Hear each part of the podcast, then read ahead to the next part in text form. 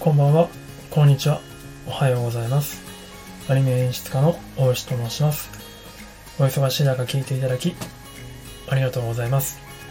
えー今日はですね、2020年の11月27日に収録しております。金曜日ですね。えー週間お疲れ様でした。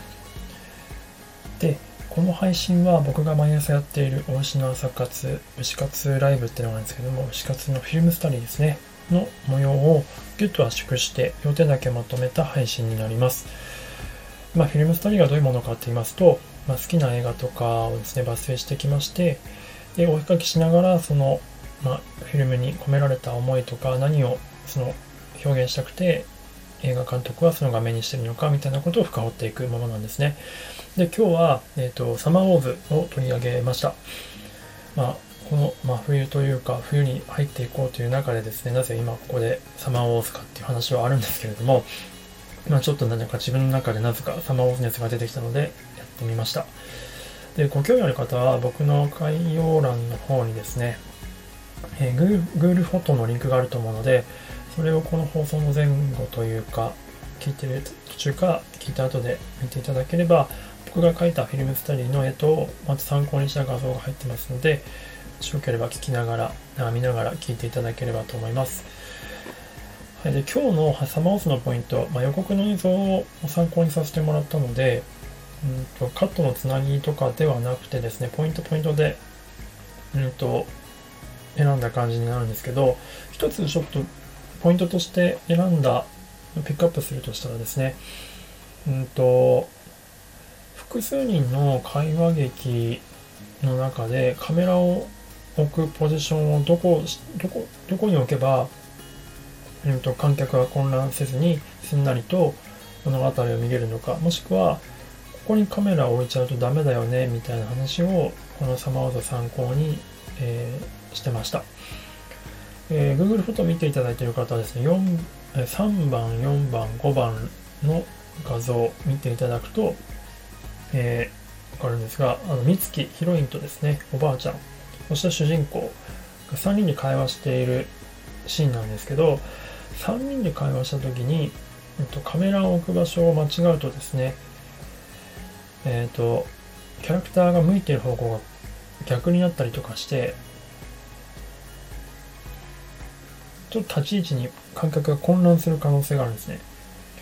なので、細田さんはどこにカメラを置いて観客が混乱しないように工夫してるかというと、えーっと、主人公の真後ろに、ま、主人公と、えーこのおばあちゃんとのところに一本線を引いてですね、まあ、そこをイマジナリーラインって言って、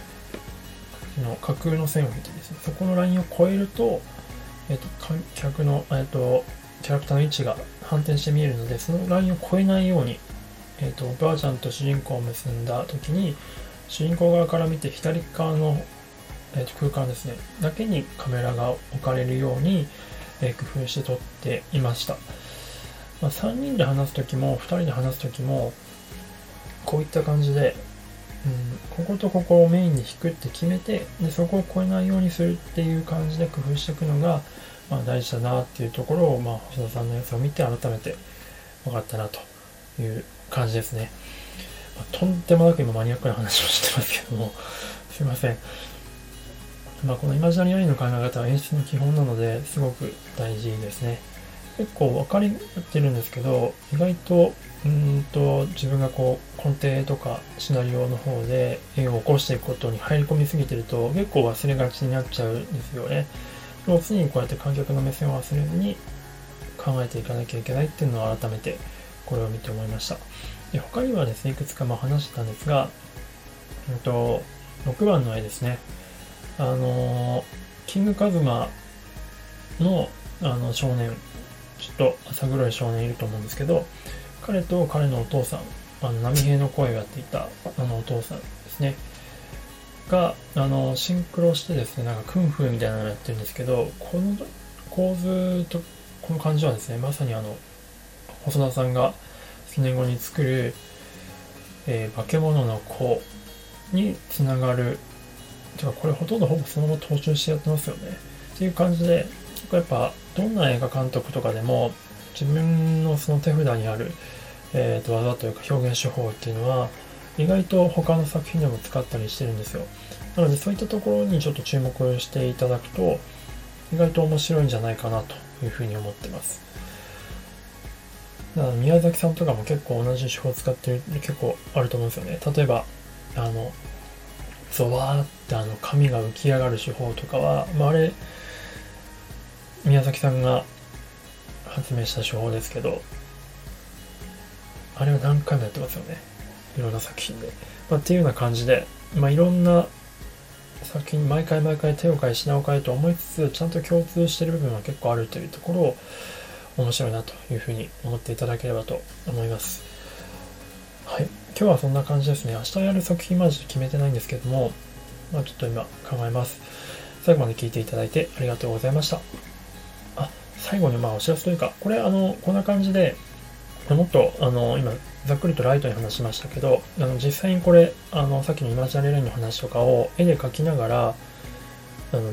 実際に見せながらっていうのを40スタジオって別のプラットフォームでや同時配信してたんですよ。なのでもし興味ある方はスタンド F のその実際のライブの方でもっと詳しく聞くか同じ感じで同時中継していた40スタジオの方でえっ、ー、と自分がそのイマジナリーレインを弾きながらあの説明してたのでそっちを、えーと見ていただけると幸いです。ではでは最後まで聞いていただいてありがとうございました。それでは。